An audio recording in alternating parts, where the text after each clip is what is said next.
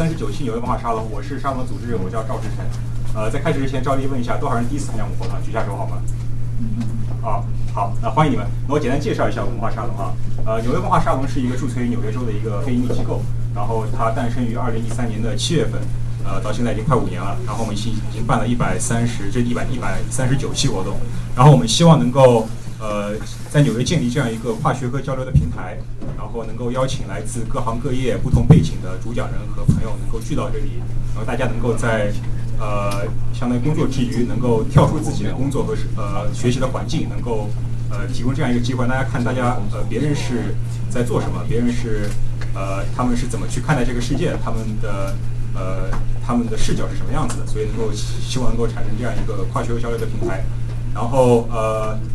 呃，所以大家如果感兴趣呢，可以到我们网站，我们网站是 ny 沙龙，沙龙是拼音 dot .com，然后我们每次活动，我几乎每次活动的讲义、呃视频、录音都会放到都会放到网上。然后大家如果有自己感兴趣的话题，或者呃觉得身边有有意思的朋友，也非常欢迎向我们推荐。我们大部分的主讲人都是呃这样推荐，以这样一种可以说众筹的形式来形成的，这样可以让这个我们沙龙话题更加多元，对，然后不限于我们个人的一些兴趣，能够让更多人参与到这个。呃，这样一个这样一个这样一个活动中，对，然后呃，我们话题的涉及的范围也是非常广泛的。然后今天是这个讲 Me Too 在中国，但如果看我们的网站，我们以往的话题涉及科学技术、人文、呃艺术，哦，没事，我坐这儿，没关系，我我坐这儿，我你们坐这儿。对，呃，对，如果大家感兴趣，可以可以去网站上看。然后我们今天是非常非常有幸的邀请到了呃吕秋的威老师，大家多少人是冲着吕秋老师来举下手好吗？好好，呃，那欢迎大家，欢迎你们，欢迎你们。对，然后那么今天大家话，大家题目也看到叫迷叫迷途在中国，那迷途运动在西方可以说是呃可以说如火如荼的进行，然后最近尤其是今年初开始，然后在中国也是呃有很多人实名或者不实名的，相当于呃爆出了这个。国内性侵的案子，所以这个 MeToo 运动在中国最近也是呃引起了公众的注意。那么大家知道，在中国特特定的特殊的这样一个政治环境和社会氛围下，呃，MeToo 运动可能很难像听不见是吧？啊，MeToo 就是从哪儿开始？哦，欢迎大家参与文化上从哪儿开始？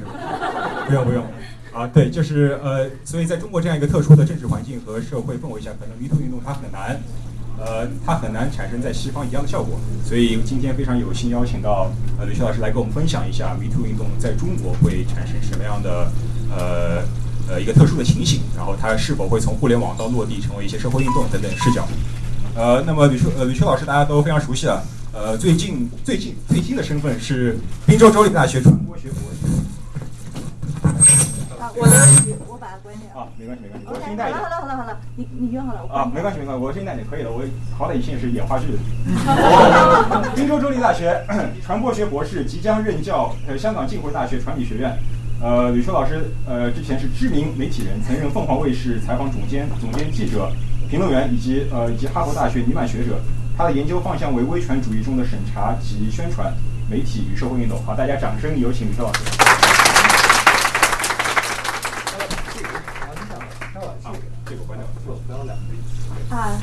谢谢大家啊！哇，现在好了吗？可以吧？啊，要感谢这个众筹的方式，然后让我来到了这里。谢 谢张哲，然后啊，也谢谢来到这里的各位。不过今天好像还是女生比男生多，是不是因为这个话题的关系，还是因为我这个人的关系？如果是因为这个，还是因为纽约的关系？如果是因为这个话题的关系，看来这个呃，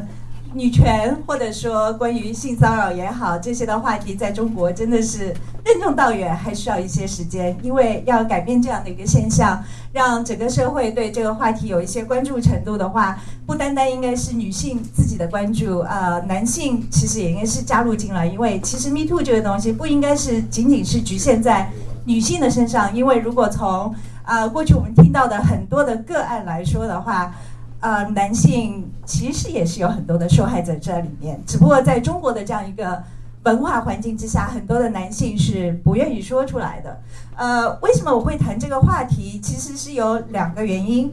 呃，第一个原因是跟我的研究方向是有一些关联的，因为我的研究方向是媒体和社会运动，所以呃，待会儿我会基本上集中在从中国媒体的报道，以及中国的媒体在社会动员以及社会启蒙啊这些方面他所扮演的角色。所以啊，Me Too，我觉得是呃对我来说可能是一个专业上的相关。那另外一点，我比较有兴趣的这样一个话题，说老实话。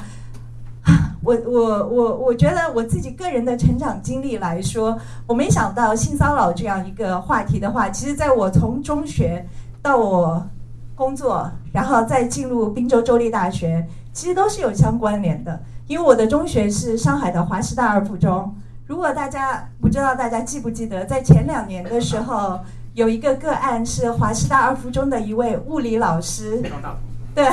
张大头，哎，真的。呃，不是，不是华师二，不是在外面竞赛班的学生。哦，OK，你物理很好。还好，还好。有没有？长头。现身说法一下。啊，但是我记得非常有意思的是，当时这个个案爆出来的时候，我正在上海在采访，做一期特辑，做一期特辑就是关于中国的性骚扰的问题。呃，我们在微博上，然后通过网络，希望能够搜集很多的这些受害者，能够作为我们的受访人。呃，当时我记得张大同的有几位我的师弟啊，受害者，他们一开始是想接受我们的采访，但到最后是没有。我不知道他们当中是经历了一个什么样的心理历程，但是我会觉得。非常的可惜，因为你会看到，到最后大家都选择的一个方式是希望能够用一个私下了结，又希望自己所受到的不公平的这个待遇能够透过媒体曝光，或者说透过其他方式得到关注。但是到了某一个程度之后，他们又会往回缩，尤其是受害者就会往回缩。这里面呢，其实有很多的原因，可能是学校施压，也可能是呃政府施压。所以，待会儿我们在讲 Me Too 运动的时候，你就会看到是同样的这样一个模式，在过去的这十几二十年了，是我做记者二十年，其实你会看到同样的这种维权的模式在不断的这样重复，它很难形成一个社会运动。所以，呃，这点让我觉得这个话题我很有兴趣。然后，我进入凤凰之后，事实上，凤凰也发生过几宗比较著名的性骚扰案。呃，有一宗是发生在美国，那发生在美国的这一宗呢，呃，其实得到的解决方法还算是比较的，我觉得对受害人来说会比较的公正一些，因为你可以走司法程序。呃，虽然啊，从我们凤凰的内部的公司文化来说，这个女孩子其实应该是受到很大的压力的，因为呃，很多的管理层，尤其是男性管理层，呃，会觉得说，嗯，这个女孩子很有心机，她为什么可以？收录到这些资呃呃收录到这些证据，因为你是有计划的，然后你才能把我告倒，才能把我的这位高层告倒。那你会看到很不同的文化，啊，国内的文化，当他来到了美国之后，发生的这件事情，他所遇到的这样的一个冲突。当然，我这位同事最后的解决方式还是不错，但是我也知道有其他的一些受害人，他们在纽约或在其他的分呃我们的分社工作，就不了了之。所以你会看到这个话题，其实，然后在香港，我们也有位同事，只不过是收到了呃，他认为是性骚扰的邮件，但是因为在香港是一个比较呃，怎么讲，司法比较完善的地方，所以在他报警之后，第二天这位高层就自动辞职了。所以相对来说，你会发现这些事情都能够得到一个比较完满的解决。但是如果在我们北京，啊，如果发生类似的这些事情的时候，基本上都没有一个最后的解决的方法。所以，呃，我我后来我又到了滨州州立大学读书。大家都知道，滨州州立大学有个非常著名的性骚扰案，就是这个足球教练。所以这是一个呃全世界性的新闻，因为我当时我在。啊，还在凤凰的时候，我们就报道过这个案件。虽然它只是发生在一个公立大学，但是你可以看到，它在全球都会有这样的一个影响。所以我当时我在想啊，只是我一个人从中学到这些年，就其实已经是经历了这些事情。虽然它不是发生在我的身上，但在我的同事和我认识的这些人身上。所以呃，我们从一个统计学的角度来说，其实已经看到这个概率还是蛮高的。所以我我会觉得，其实。这个问题，性骚扰的问题，不管男女，呃，不管你的什么样的年纪，这是一个权力啊权衡的问题、平衡的问题，一个社会文化的问题，其实是非常的重要。所以呃，既然今天有这样的一个机会的话，所以我想我们来看一看 Me Too 这样一个在西方社会，尤其在美国或者欧洲这些地方，有点如火如荼了，还是进行的比较的。比我们预期，至少从我个人来说，比我预期的要呃进展的要这个 trend 这个势头要还是不错的。这样的一个运动的话，在中国到底会不会它会形成一个新的动力，然后真正的推动社会有一些改变？因为当我们说到社会运动的话，我们都是希望某一项运动是否有效，到最后你还是要看到有没有线下的一些改变，啊，社会制度的建立。法律的呃，法律新的法律的设立，如果没有这些的话，说实话，它到最后还只是停留在维权啊，只不过好看一点。这种上访和我采访的那些在北京火车站上访的访民，大家觉得有区别，但本质上其实是没有任何区别的这样的一个状态。嗯，为呃，因为为了今天的这样一个啊。沙龙，我稍微做了一下媒体统计。当然，我刚才在跟呃好几位朋友说，从学术角度的话，我有点不太严谨，因为教导理我应该是从呃挑选几份报纸，但是因为嗯时间还有那些关系，所以我从百度新闻报道里面，我们来看一看，就是如果我们用 Me Too 这样的一个呃 tag 来进行搜索的话，从二零一。一七年的十一月，一直到二零一八年的四月，到底有多少的这个中国媒体的这个报道是和 Me Too 有 Me Too 这样的一个 tag 是在里面有这样的一些呃相关的内容？但你会发现其实并不多。当然，百度搜索有一个新闻搜索有一个很大的问题，它会遗漏很多的内容。我在这里所呃收录的其实都是呃。original 的那些新闻报道，因为它会被不同的网站和不同的媒体会不断的呃 republish，然后那个，但是我只是计算最呃 original 的这个，但是你会看到并不多，所以这点是我觉得蛮蛮吃惊的，因为呃我以为 Me Too 这样一个在社交媒体上或者说在我的朋友圈里面大家谈论的那么多的一个话题，应该是。媒体非常关注的这样一个话题，但实际上，如果大家看这样的一个 trend 的话，它其实并没有得到媒体太多的关注。然后，如果我们来看所有的关于 Me Too 的这些呃新闻报道的话，韩国的特别多。我我我觉得这也是非常有趣的。好像呃，中国的媒体对于韩国的这个性骚扰，要比对自己国内的这个性骚扰的这样一些个案或 Me Too 的这些东西，要更加的关注一些。所以，这是我从呃，但我还是要强调一下，就是百度的这个啊 News 啊 Search，所以它可能会遗漏一些。但是从我可可搜索到的这个 sample 里面，大家可以看到这样一个结果，呃，中国还可以。为什么会有 “me too” 这个词和中国联系在一起？其实稍后我们也会谈到，是和高校的那几个个案产生了关联。如果不是因为高校的那几个个案的话，那我们是不可能看到就是和中国相关的直接有 “me too” 的这样一些的报道。啊，source 的话，我们可以看到 local 就是南方系啊、澎湃啊 这些。地方类的媒体百分之二十四，然后其实最多的百分之四十七是 portal，也就是那些新闻网站，啊，新浪或者啊腾讯，为什么呢？啊，其实按照中国的媒体制度来说，新浪、腾讯还有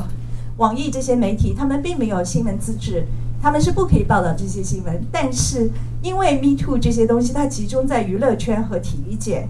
所以啊，有很多的网络的他们的报道会报道。相关的明星的新闻，所以他们会出现在娱乐新闻和体育新闻里面。那娱乐新闻和体育新闻呢？啊，网站它是有这个报道的资格的，所以这也就是为什么呃这些 portal 的那个占的比例会比较的高一些。所以这有点让我觉得啊，有的时候我们批评那些啊营销号，或者说一些，但是很多时候有一些事件或者一些观念，它反而是可以透过这些大家认为不是那么正规或者那么严肃的这些媒体，它会把这样的一个信息散布出来。嗯，所以我们在谈 Me Too 的时候，我想稍微的介绍一下这个中国的媒体制度。其实啊，如果大家中间有什么问题，可以随时举手打断。啊，我不知道大家对于中国的媒体制度啊，是不是很了解？就是如果我们形容中国的媒体制度的话，你们会把它形容为是什么样的呢？哎，你南方出来的，你来说说。我有权保持沉默吗？没有，没有，没有。说说你你你们，因为。我经常有的时候会跟国内的一些我我因为是我们在凤凰对吧？这里有我的凤凰前同事，但是呃，我也自己并不认为凤凰是一个完全独立的。你可以说它是一个商业媒体，但是它毕竟有外宣的功能，所以它其实还是中国的这整个的一个媒体大系统里面的一部分。但是我经常会跟国内的一些媒体同行，尤其南方系的一些同行交流的时候，他们会很自豪的认为自己是一个。独立的媒体人，我我很我不知道你你当时有没有这种，我可以剪掉没关系，你唱。应该是在第一格和第二格之间的位置，我觉得。所以你觉得应该是在这个呃 complete control 和这个呃有批评，但是又可以有一些监督的这样的一个。对，应该在这两格中间的位置，嗯，就是。说是哪一个都不是特别。你还很乐观。我在上课介绍这个中国呃，介绍世界的这个各国的媒体系统的时候，我是毫不犹豫的把中国是介入到前苏联的这个媒体制度下，因为呃，其实你仔细想一想，在中国有没有任何私有控制的这些媒体？一个都没有，对吧？但是如果你看。呃，埃及或叙利亚的话，至少他们还有一些私营媒体。虽然这些私营媒体它也是受到了啊政府很很严格的监管，但是在中国的话，说老实话，有的时候我们会说财新，或我们会说一些大家觉得相对比较独立的这些感觉上相对比较独立的媒体。但如果我们看它的 ownership 的话，其实是没有一家新闻媒体它是有任何的私有的这样一个控制权。所以这就是呃，我我会把它分到这个前苏联的这个模式里面。嗯，也确实是中国的这整个的啊新闻媒体的制度的话，来源于前苏联。啊，前苏联的这个新闻媒体，其中一个很重要的一点就是新闻是为党服务的，因为党是代表人民的，所以这个媒体是代表人民的。这就是一个很简单的，也是一直使用到现在的这样一个逻辑。所以我觉得，当我们在谈论中国的媒体的时候，很可能很重要的一点是要把它的这个性质先要搞清楚。所以，我比较的悲观，也不叫悲观，就是 看清现实，不要误认为自己是。这就是为什么当年南方周末那个事件的时候，我想你们也是党媒啊，所以 发现这件事情，党要管你们好正常啊。当然这是好的，要去抗争，对吧？但是要认清。认清自己的这个属性，然后 不要去，不要给观众或者读者造成一种假象，然后造成虚假希望。这点我觉得蛮蛮重要的，就是说知道作为受众来说很重要的一点是知道中国的媒体它到底什么样的属性可以做到什么，然后这样的话你才会对它的所有的报道或者它的一些呃。定位的话，你会比较的清晰，因为就好像怎么讲，有的时候呃，财新会有一些比较独家的这些报道，我也会觉得说，嗯哼，这个东西啊，当然你有这个空间你就去做，但是是不是代表它就意味着其他的媒体同样享受了这样的空间，或者说中国的媒体已经是到了这样的一个位置的话，那我觉得这是要打一个很大很大的问号的，嗯。所以大家可以看一下，我就不重复，因为我比较偷懒，就是我从我上课的课件里面直接就扒出来了，费事把它翻译出来。大家可以看到，这就是苏联的这个新闻体系的它的一些特点。其实最重要的一点就是说，媒体都是由政府由党来管的。然后媒体服务就是为了党的利益的，这一点就是最最主要、最主要的一个特点。但是大家会觉得，呃，会不会有一些呃稍微有一些私营媒体的？那互联网确实不太一样，互联网的抛头新闻抛头可能是不一样，但问题大家记得，他们没有新闻资质，这就是我党去控制这些媒体的其中的，当有新的技术发展之后，其中控制的一个方法。嗯，对，这就是太社会了。这是我这个媒体要做什么？大家如果还记得的话，这是。呃，在视察中央电视台的时候的一番讲话，呃，作为党的媒体，你要忠于党，对吧？然后，呃，保保卫党，保卫党。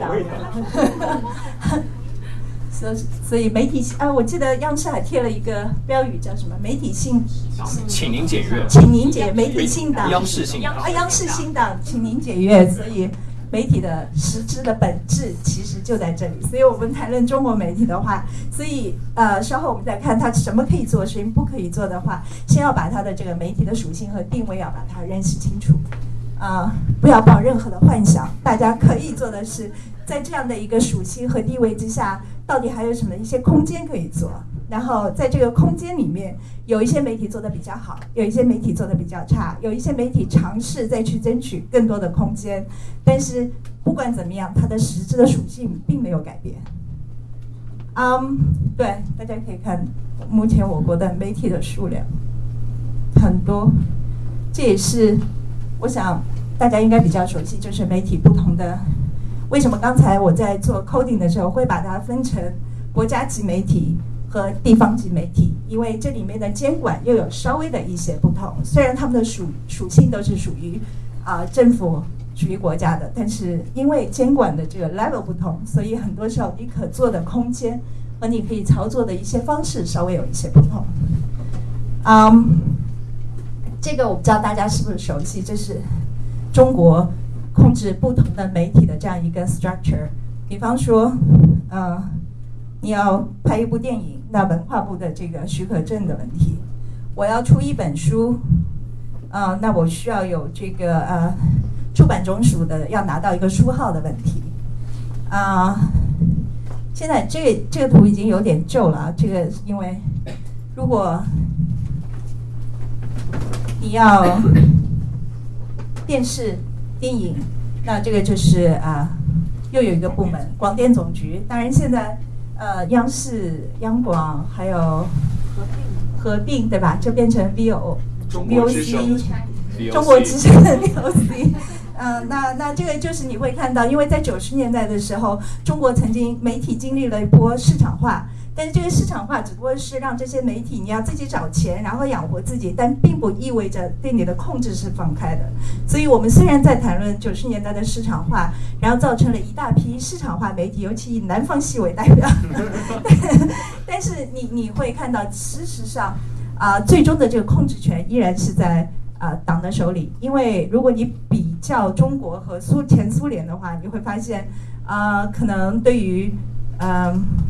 得到的一个教训就是，如果放开媒体，那对于这个一个社会制度、一个国家的崩溃，它会带来一个什么样的影响？如果我们回看苏联在八九之前的这个一个一段历史，你会看到它有开放媒体、允许私有化，然后呃又制定了新闻法。那么接下来对于整个的社会变化，媒体在里面产生了一些什么样的作用？那这个大家都是有目共睹的。所以这也就是为什么啊一直以来对于媒体的这个控制是一个非常非常重要的问题，而且现在为什么会越来越严？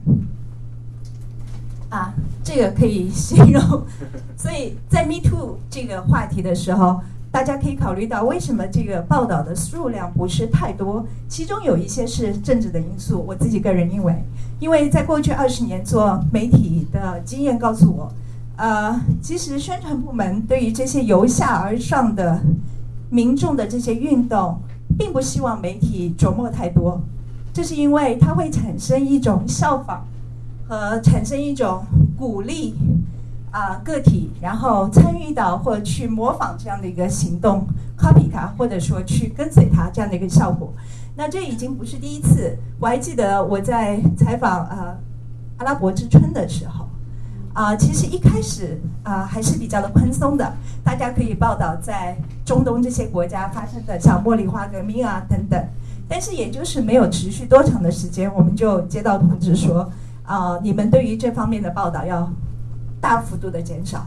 包括像啊，之前应该沙龙是谈到了像啊雨伞运动，包括呃乌克兰的，尤其是各种各样的颜色革命，那这些的话你会看到在中国媒体上的数量是不多的。这里面其实是有很大的一个政治的考量，所以对于中国的媒体在报道 Me Too 运动的时候，其实也是有同样的这样一个政治的考量。嗯，另外一个是市场的考量，因为呃，就像我刚才讲，九十年代开始，市场要求这些媒体一定要自己赚钱，所以啊，在选择课题话题的时候，你必须要选择那些。媒体认为可以吸引受众的这些话题，那女权运动也好，Me Too 这些话题也好，对于对于这些受众，大部分受众是不是有兴趣呢？我觉得我个人经历啊，我讲一个例子，呃，大家就腾讯大家啊找我组队写稿的时候。那我当时就决定，我们一定要写女权的东西，然后是写关于 Me Too 的这些，然后呃，第一个星期写完，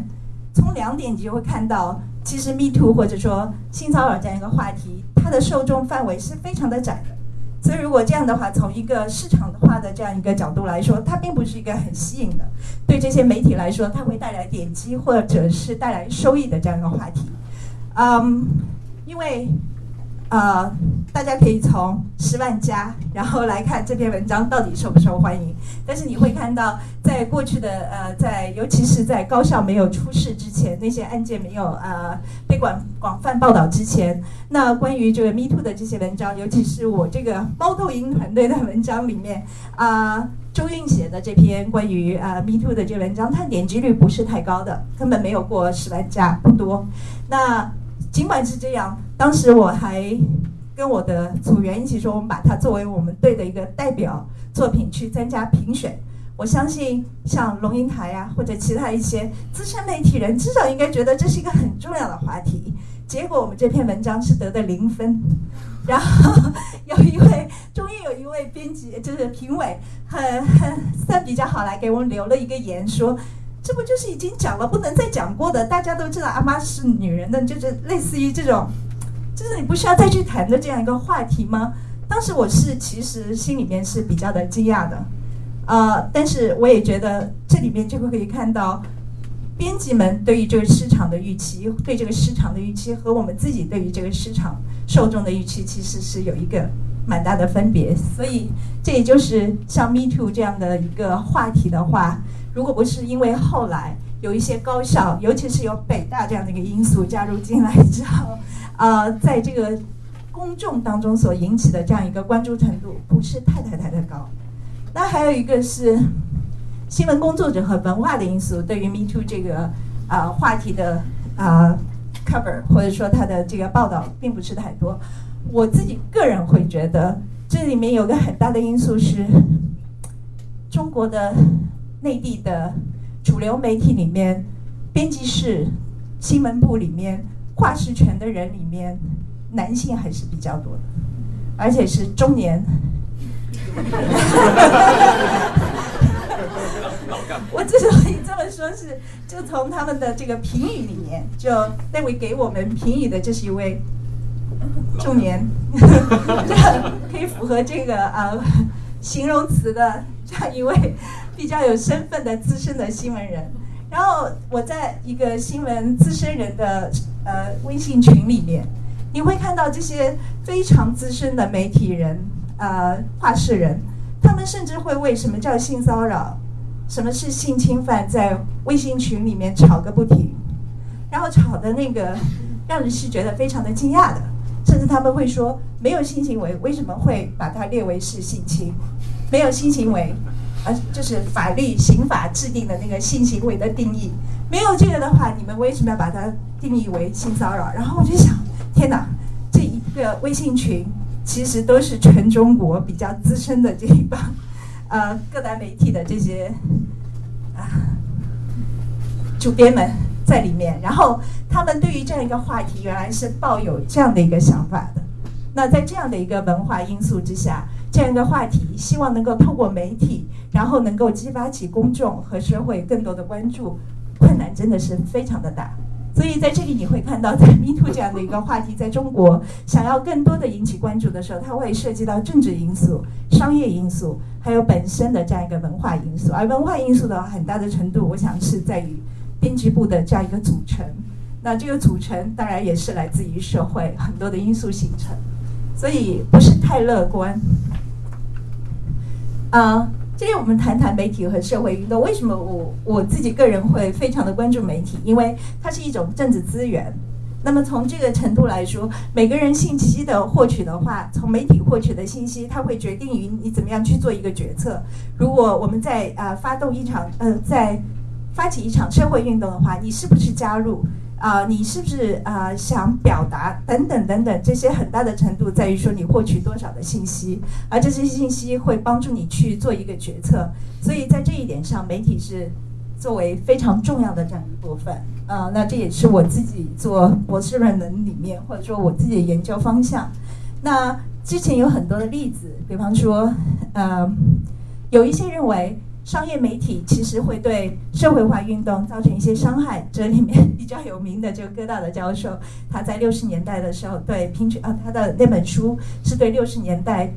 电视对美国的平权运动所造成的负面报道所造成的影响，但是。也有研究对荷兰的女性呃女权运动的研究认为，媒体它其实可以塑造一个集体身份。那我自己个人比较偏向是媒体，尤其是在一个信息比较封闭的社会，媒体对于塑造集体身份，然后产生集体行动的话，其实它是有非常重要和正面的作用。那可能最大的问题是对于这些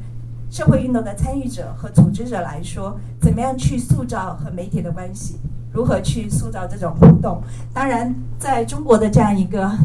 媒体制度之下，这是一个相当困难的。这里面是非常考验说你是用一个什么样的策略，因为你必须要去避免到政治因素所导致的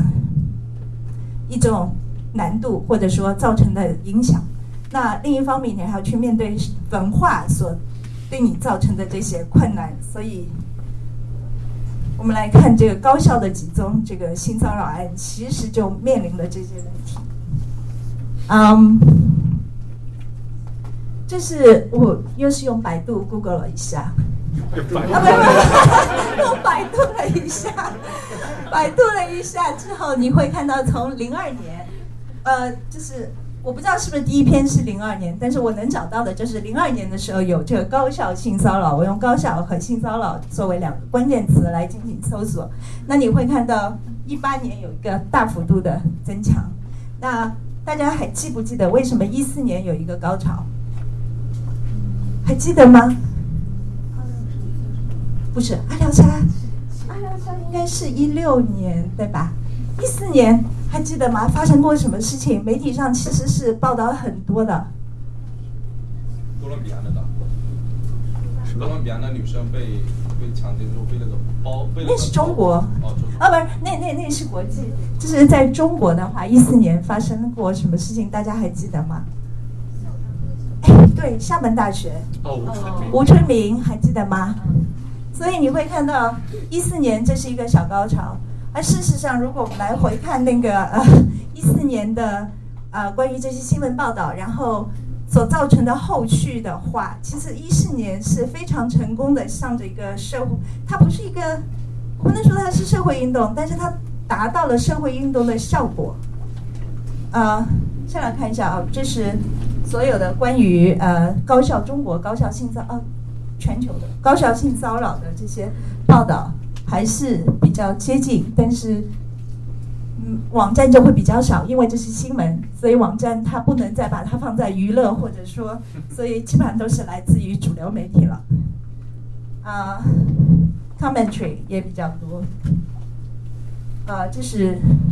但是如果你把这些所有的高校性骚扰的比例看一下，还是国际新闻要比国内新闻要多，虽然。它有了一个很高的这样一个上升值。啊，我们来看看，这是厦门大学，二零一四年，二零一四年在基本上都是走这个规律啊，网络爆料、媒体跟进、校方回应，然后是集体行动。集体行动有不同，二零一四年是有两百五十六位高校老师写过公开信的，大家还记不记得？时间过得好快，我也不记得。然后想，咦，然后公开信之后，你会看到要需要有媒体报道，媒体的继续跟进，然后就会有教育部的回应，这是一个大致的这样一个方法。但如果我们来看厦门大学，前面都是一样，还有北航、外经贸大学，今年年初，然后就是人大、北大。那前面在校方回应这三部网络爆料、媒体跟进、校方回应。那三所大学在不同的时段，都是经历了这样一个过程的。那如果我们来看下面，集体行动，集体行动，当这个二百五十六个人写完公开信，就是厦门大学的事件之后，央媒、地方媒体都有很多的报道，尤其是央视、人民网都有很多的报道。其实之后外呃教育部就出了一个红七条，所以。我当时做完这个搜索，我会想，这一次在经过了北航和人大之后，大家又在叫说，我们需要一个制度的建设，然后我们需要去改变这样一个情况。但如果你再回看之前的话，当年红七条已经出来了，红七条里面其实就已经是谈到了关于这个高校性骚扰如何用一个制度化的方法去制止它，但是好像大家已经。几乎都没有这样的一个记忆。然后我们再来看北航和外经贸。其实北航和外经贸是在今年年初的，所以北航外经贸这个陈小武的事件，你可以看到它跟厦门大学当时的这样一个过程和回应互动其实是一样的。那么在这个校方回应之后，有五十六名的高校老师是写了一份公开信的。那这份公开信是被地方媒体和央媒都有进行报道。那之后呢？外交呃，教育部呢是有回应说撤销长江学者的这个称号。那如果从这一点来看，北航在一月份，在今年一月份的时候，所有的这样的一个回应和这样一个过程，和一四年没有太大的分别。但是，当我们看到人大北大的时候，到这里，当学生开始围观，啊，人大学生开始围观教授。啊，北大学生开始要求学校要公开信息之后，这后面就没有后续了，因为媒体是没有跟进的，这是因为它已经是进入了需要被 censor 和这个不允许被报道的这样一个啊阶段，所以就没有了后面的，比方说教育部的回应。当然，其实校方应该是有回应吧，因为如果你们有北大的同学在这里，或者人大的同学在这里，似乎好像在微信上大家都有互相。发信息说校方已经处理了，但是并没有吧，有吗？我收到有一些微信传过来说，哎，那个人大的那位叫什么老师？沈阳是北大顾海顾海滨对吧？顾顾师顾海滨顾老师顾教授，他已经什么被处理了？但是学校希望大家不要声张，但你没办法去确认他，因为大家都是在微信上说哦，听说怎么样怎么样。然后沈阳这个，哎，我想问一下，就是李超老师，您刚才说就是，呃，人大北大这个是因为媒体没有继续跟进，所以没有。没有没有没有，我不是说因为媒体继续跟进，而是我们如果按照这样的一个程序，就是说这样的一个过程，在中国如果发生这样的事情，它是以走这样的一个过程来看的话，它到了这里之后，学生围观之后，后面的就没有了，就断掉了。它不无法成为一个像一个循环一样，可以导致有一些实际的回应和实际的改观的这样一个结果出现。沈阳被处理，沈阳被处理，但是他没有呃公开的报道，对吧？对，对，这个这个就跟那个你要看北航和呃外经贸的话是非常的不一样，而且北航外经贸以及厦门大学的话，他们整个的这个过程的进行。速度是非常的快的，中间不会说要相隔有很多的事件的发生，相当的流畅的。其实在一月份的时候，你会发现，其实央媒也好，教育部也好，在回应这个事件的时候，还是蛮积极的。所以从我的角度来说，我会觉得非常有趣的，或者说我很想知道的是，为什么当它发生了这个在北大和人大之后，它会有所不同？那我自己个人的感觉是，在中国用公开性的方式。尤其是体制内的人的公开性的方式，可能还是有一些空间就被允许的空间，因为我知道大学生写的这些联名信是被 censor 了，是被呃没有报道，也是被 censor 的，在在微博上也是被删掉的。但是高校老师，你作为这个体制内的成员，然后你去推动这些改变的话，似乎还有一些空间。但是当你发展成线下活动的时候，实体性的人出现在现场，有这种线下活动的时候，那你就会被称为是一个打压的对象。这是我自己的观察，大家可以一起讨论为什么。就是说，当你到了人大和北大的时候，会有这样的一个分别。当然也级别不一样。哎，对，这点我也是想说。什么态度？没有。也有可能是。什么态度？正部级学校。那个新闻的趋势有不一样，就是这两年整个新闻的 censorship 感觉好像是越来越严重。但是问题是，北航外经贸是今年一月份的事情，然后人大北大是今年四月份的事情。所以如果你说新闻对它的这个关注度不一样，事实上，当这个北大的事件发生之后，在爆料和媒体跟进期间，北大和人大还是获得了很多媒体的关注，因为毕竟是北大嘛。这个 这个抢眼球的角度来说，从商业的这个角度来说，也是媒体非常喜欢的这样一个话题。当然，你刚才讲的这个北大的这个级别，行政级别，对对，这是我一直在想的一个问题。为什么呢？跟大家分享一件往事，我觉得北大，呃，零零七年的时候，零六还零七，邱成彤曾经，哦，没关系，您接着。没关系。邱成彤，啊，曾经批评过北大，大家还记不记得？应该是很多的媒体有报道的，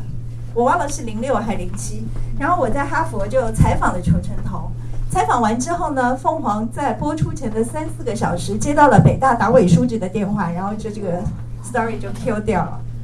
啊，我还算好，觉得凤凰还算好，只是把这个 story 那个上呃就是不播而已。但是我知道。呃，应该是南方的，南方系的某个，应该是杨子还是诶，有个记者，他做完这个邱成彤的报道，而且是呃刊登之后，北大是打电话给报社要求把他炒鱿鱼的，所以你就可以很明确的感受到说，北大他们这个级别，或者说把自己视为的这样的一个地位，跟其他大学是不太一样，所以。这里面你也可以说，在中国，你要撬动某些问题的话，你要是向一个级别特别高的这样一个下手的话，是比较困难的。但你先找弱一点的下手，就找一个比较容易下手的那个。找软那你可能还会取得一些你想要的一些实际性的。结果，这这可能大家可以探讨，这是我自己觉得。老师能问一下，就是那个写五十六名就是高校公开信，然后二百，就是这里边他们那个组织者，他们是大概是什么样的情况？啊，全是高校老师。啊，就是最最开始挑头的，然后他自发的有有。那就没有一个就为什么北大没有老师写公开信？辞职了。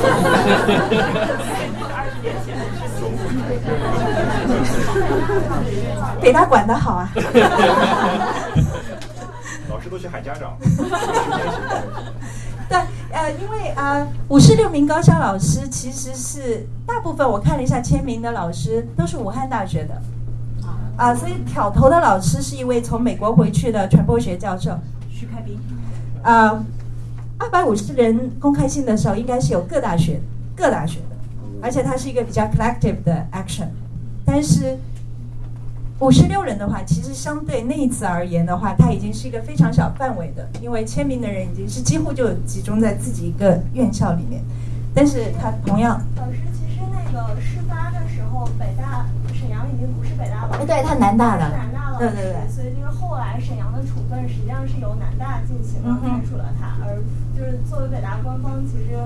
就只是发了一个就是声明而已。嗯，那问题就是说，发生在北大，然后被这个媒体更为关注的话，是沈阳原来在北大的这样一个身份，对吧？然后呢，学生确实在北大是采取了实际的措施，因为其中处理的一个最关键的点是当年是怎么处分他的，这个是后续怎么处分他的一个最重要的一个证据。所以这也就是为什么学生要求公开信息，而这个信息我相信不仅仅是要求学校的，还要求是公安呃警警方的这个信息。所以他又回到了北大，因为这决定了北大，哎，北大飞。哈哈哈哈哈！这个这个，所以他那个非常系数是特别强的。而且还有一个就是很多人不知道的，就是沈阳那个事情并不是当时唯一发生的事情。就沈阳那个事情，呃呃发生之后的话，其实光就北大中文系统来讲，又有人爆出有其他老师在做那个有那个性骚扰的这种行动，而且证据的话都是非常确凿。就是包括我认识一些北大老师的话，大家也都。在说到这件事，其实，在网上他也已经爆料，但引起关注不多。后来呢，是因为那个呃，北大就是跟多方面做了工作吧，就是让那个老师的话，就是有性骚扰行为老师去跟那个受害人进行当面道歉，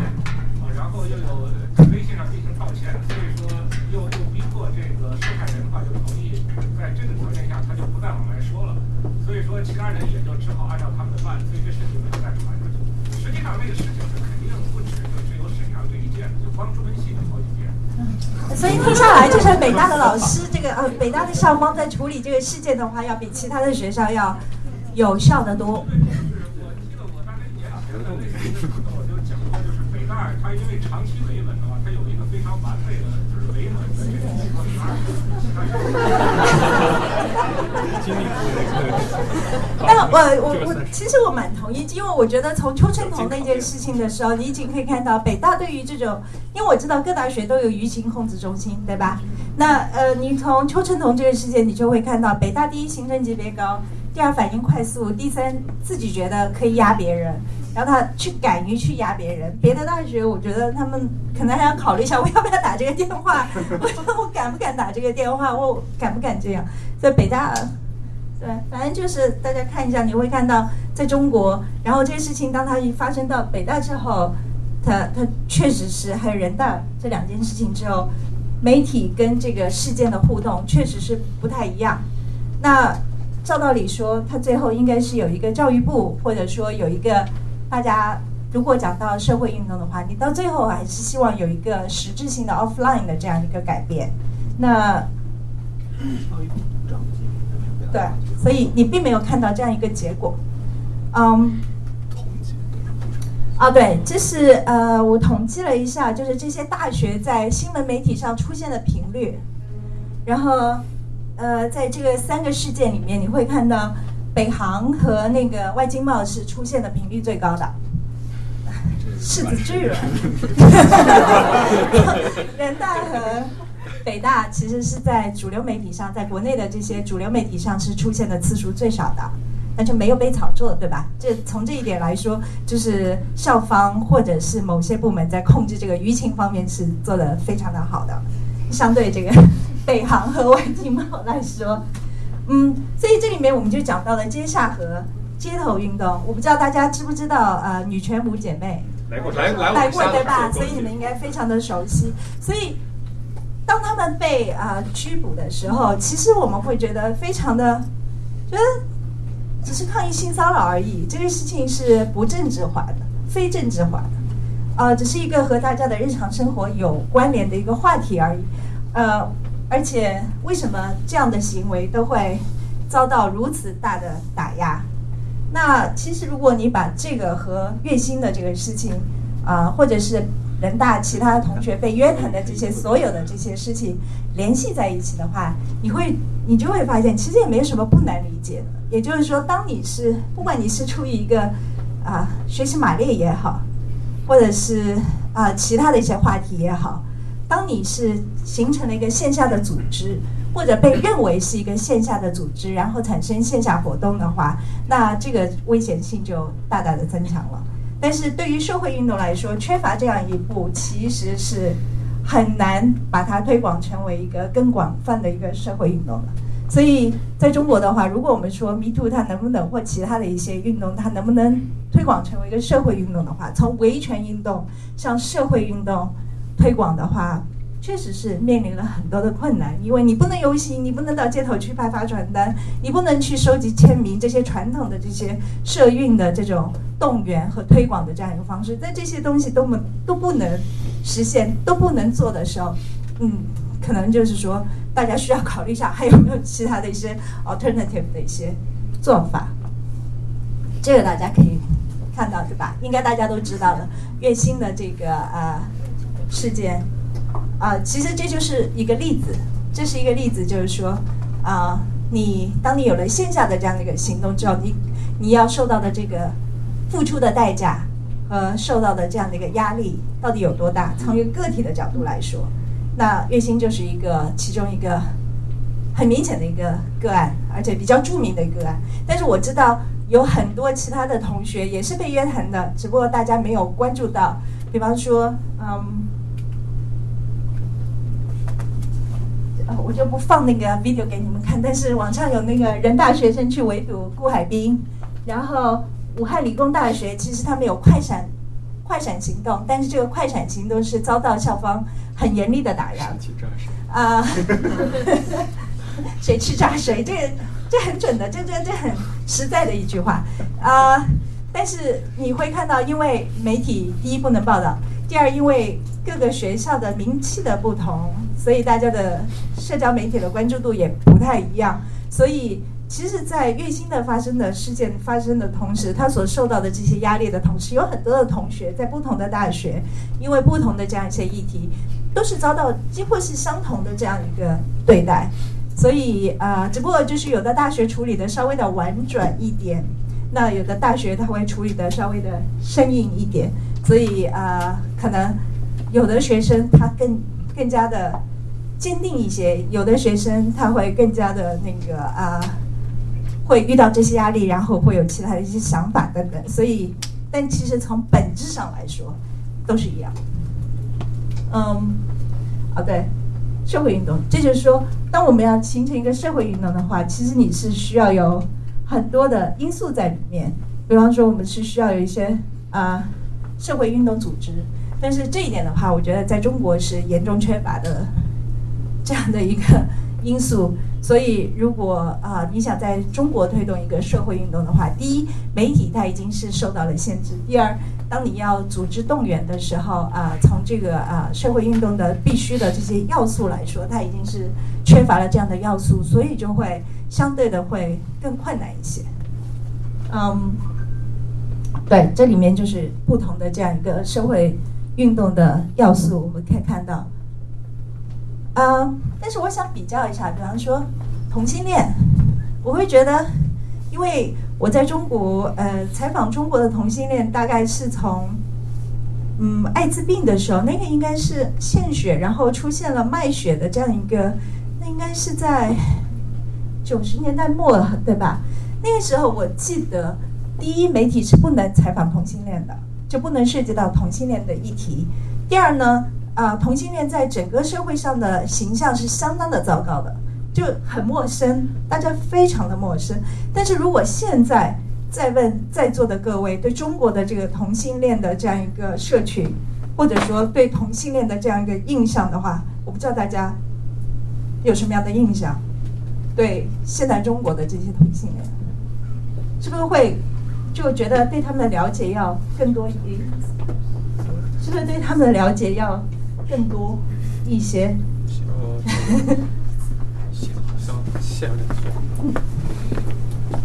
在座的有没有跟同性恋打交道的，或者说分享一下？分享一下，分享一下。对，就是其实你是怎么会跟同性恋？我有好朋友是同性恋啊，但是他们在那个现在在同学朋友之间，嗯，我觉得跟家人压力还是很大吧。然后在正常的工作当中是不愿意出柜，因为不想别人在后面就是你要说三道四。但是总体来说，还是我觉得还是宽泛很多吧。在中国，他们有自己的群体，有自己的 bar 什么，有地方可以去，所以还好。但是我觉得主要是跟家里、跟正常工作当中的人不会有太多的交流。啊，但是我知道好像媒体、电视媒体还是不可以说同性恋的。啊，对，啊，尤其是最近。尤其是最近有新的规定出来，就是广电的规定是在电视作品里面已经是不能再出现同性恋题材，但这就证明说之前有一段时间，这就说明之前有一段时间是可以的了，也就是说，只不过是最近又往回走了一点点。所以有的时候我最近在想，哦，这个是南京马拉松，因为同性恋的那个账号有一个账号叫同志之声，还男权之声还是同志之声？同志之声，然后在微博上被啊 suspend 了，然后有很多支持的声音和要求恢复的声音，然后在南京马拉松的时候，组织了一批当地的同性恋社群，组织了。当地的同性恋和他们的支支持者，然后参加了南京马拉松，所以这是有线下活动的，这是有线下聚集的。如果你比较一下，但是它的结果并不是说这些人，当然我们也不知道我他们有没有被请喝茶，但但至少他们的那个微博账号是恢复了。所以我觉得同性恋在中国是一个蛮蛮有趣的，大家可以啊。嗯，李苏老师，我有一个。这个是我个人的印象啊，没有太和就是没有太和中国的同性恋的这个 activists 个人的接触过，但是我觉得好像在有可能是因为我们中国的这个女权运动，尤其是在青年人当中线下的这种女权运动发起的比较晚，所以同性恋在这个在这个女权运动当中实际上是占了很大一部分的，所以实际上感觉他们完全不是 underrepresented，比如说那个女权五姐妹。其中好像至少有两三人是那种 out 的 lesbian，而且还有一个例子，我稍微关注的一点就是，我们中国近几年来，呃，各个大学组织的那个 vagina monologues，基本上从至少从复旦的那次开其实开始吧，基本上每一场演出的每一幕，在它它不是那种 monologue 形式，它是各个角色当中都会有同性恋。而且都会有跨性别人士，这一点是完全完全，基本上是 overrepresented。如果我们和美国的那个 Eve Ensler 的那个，他是最初大家批评他，他是过于的那个 heterosexual 的，但是我们中国是每一场演出的每一幕都有这个同性恋的声音的，所以我觉得好像他们至少在女权社会活动当中还是蛮活跃的。谢谢。啊，我想，呃，为什么讲到同性恋？其中一点是他们被看见的这个啊次数，他们的频率。另外一点，我觉得可能同性恋还有一个很大的，如果我们从媒体的角度来讲说，它是在一个全世界的这样一个运动的 context 上面。所以我们我自己一些感受啊，比方说你接触到的音乐、艺术、电影等等的所有的这些作品的话，虽然在中国它有 censorship，比方说它不能出现在中国的电视剧的。角色里面或电影的角色里面，但是你你引进呃，当然现在引进的电影也会，如果是同性恋为主题的，当然有问题。但是有的时候有一些同性恋只是一个 side 的那个 role，就是它只是一个非配角、非重要的这些角色的话，那会在很多的这个作品里面，它会呈现在我们的面前。我想这里面的话，可能会对于这个啊同性恋本身的这样一个啊他们的形象以及改观。这个文化的改变会带来一些影响，但是我觉得最重要、最重要，对我来说，感受最强的是同性恋的组织性是非常的强。因为刚才也讲了，他们可以去自己可以去的酒吧，然后啊，因为艾滋病的关系，所以同性恋的这些 NGO 当初就是啊，帮助艾滋病的防治艾滋病的这些 NGO 还是比较的多的，而且他们是。啊，在当时的情况之下还比较的宽松，所以啊，他们可以有这样的一个机会去啊，作为啊，形成一个 NGO 的这样一个角色。在我自己个人采访的经验，就是在各大城市，几乎在各大城市，你都可以找到呃帮助同性恋的 NGO，但是他们的主要角色，他会说我们是啊，为了防止嗯艾滋病传染。啊，虽然他说是为了防止艾滋病的传染，但在某种程度上，你会看到他们起到了一个聚集整个的这样一个社群的作用。所以我会觉得，从这一点来说，可能他们也是早吧，可能是因为早，就像你说的，比女权运动要更早一些。所以他们的这个组织性，或者说对于他们能够形成到现在的这样一个线下的行动力或者线上的这个影响力的话，会带来很大的帮助。那我自己会觉得，哎，其实应该是可以借鉴的一个形式，在中国在推动社会运动，尤其像女权的或者说像性骚扰等等 Me Too 这些运动的时候，可以借鉴的一个方式。只不过就是说，可能现在比较的难。难度在于说，你在想要有当年的这个同性恋的这样一个呃 NGO，或者说可组织性的一些地点，或者说组织的这样一个呃空间，呃，应该已经是丧失了。在没有这样一个空间的可组织的这样一个空间的情况之下，啊，你怎么样能够让 Me Too 也好，或者女权运动也好，去超越到当时的这样的一个非常正面的正向的这样一个走向的话？确实是比较的困难，但是我会觉得，呃，从同性恋的他们的这个发展的话，又确实是一个可值得借鉴，或者说可以看到一些希望的这样一个。当然，我又后来我又在想，可能还有另外一个原因，同性恋毕竟它的人数，它是在社会上还是属于一个偏小众的。那么也就是说，对政府来说，它是一个可控的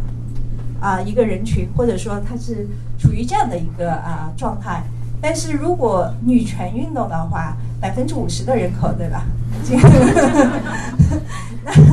这个他挑战的对权力的挑战，他对现有的男权社会，其实对男权社会的挑战，就是对一个现有权力架构的挑战。那它带来的这样一个影响，不是同性恋运动可以相比的。因为我们拿 Me Too 运动来说，Me Too 运动是意味着你要打倒一，就不叫打倒一个人，就是你要。因为你是受害者，所以有一个加害者，而这个加害者是具象的，那他可能是有一个行政职位的人，或者他代表了一个行政机构。但是 LGBT 这些，它是一个抽象的一个社会的压迫，一个抽象性的一个社会对你的一个大的环境的影响，所以也有可能是因为这样的原因的话，会让 Me Too 行动的话，它在发展的时候就会显得更加的。困难一些，嗯，其实在中国也有一些啊 NGO，他们在从事一些女性方面的呃，但是你会看到，比方说新媒体，因为它在广州，但它因为是在零四年注册的，那大家可以看到，在之后就没有再有新的这样一些，因为女权之声在微博上已经是被啊消耗了，但是新媒体。女性在微博上到目前为止，她一直还能够生存下来。她能够生存下来的其中一个主要的原因是，她是已经注在广州注册的一个 NGO。所以呃，你会看到在监管方面，对于这些没有注册的、自发的形成一个网络性的，即便是一个微博账号，但是它会形成一个网络性的、线上的或者线下的这些，那依然是遭到非常严厉的这样一个监控和打击。但是如果当然这是个例外，因为零四年的时候相对比较的有空间。今天我还在跟他们其中一个成员谈，非常的艰难，就是几乎是快做不下去的那个感觉。嗯，对，这就是女权之声。你会看到，即使在微博上，在网络世界里面，不同的这样的一些结构和构成，它依然会遭到不同的对待。所以女权之声，我一直在想，为什么要消耗女权之声，不消新媒体女权？其实他们发呃所发的内容，他们互相转发的东西，其实是类似的，没有太大太大的分别。但是我在想，其中很大的一个原因是，啊，这里面又有一个。被经常动用的一个理由就是境外势力的 影响。我觉得女权之声其中有一个很大的原因是，它会被视为是受到境外势力的影响。不知道吕平，你们知？来过来讲，来过是吧？我记得他应该来过沙龙。那我觉得，因为他定居在纽约，然后他会认为说，呃，有很多的行动是你们在境外发起的，而你们的人是在境外的。那在这样一个情况之下，我觉得他也会，呃，遇到的待遇会和你完全的在本土上发起的这些啊、行动的话，会有一些区别。所以我我我一直觉得未来要改变，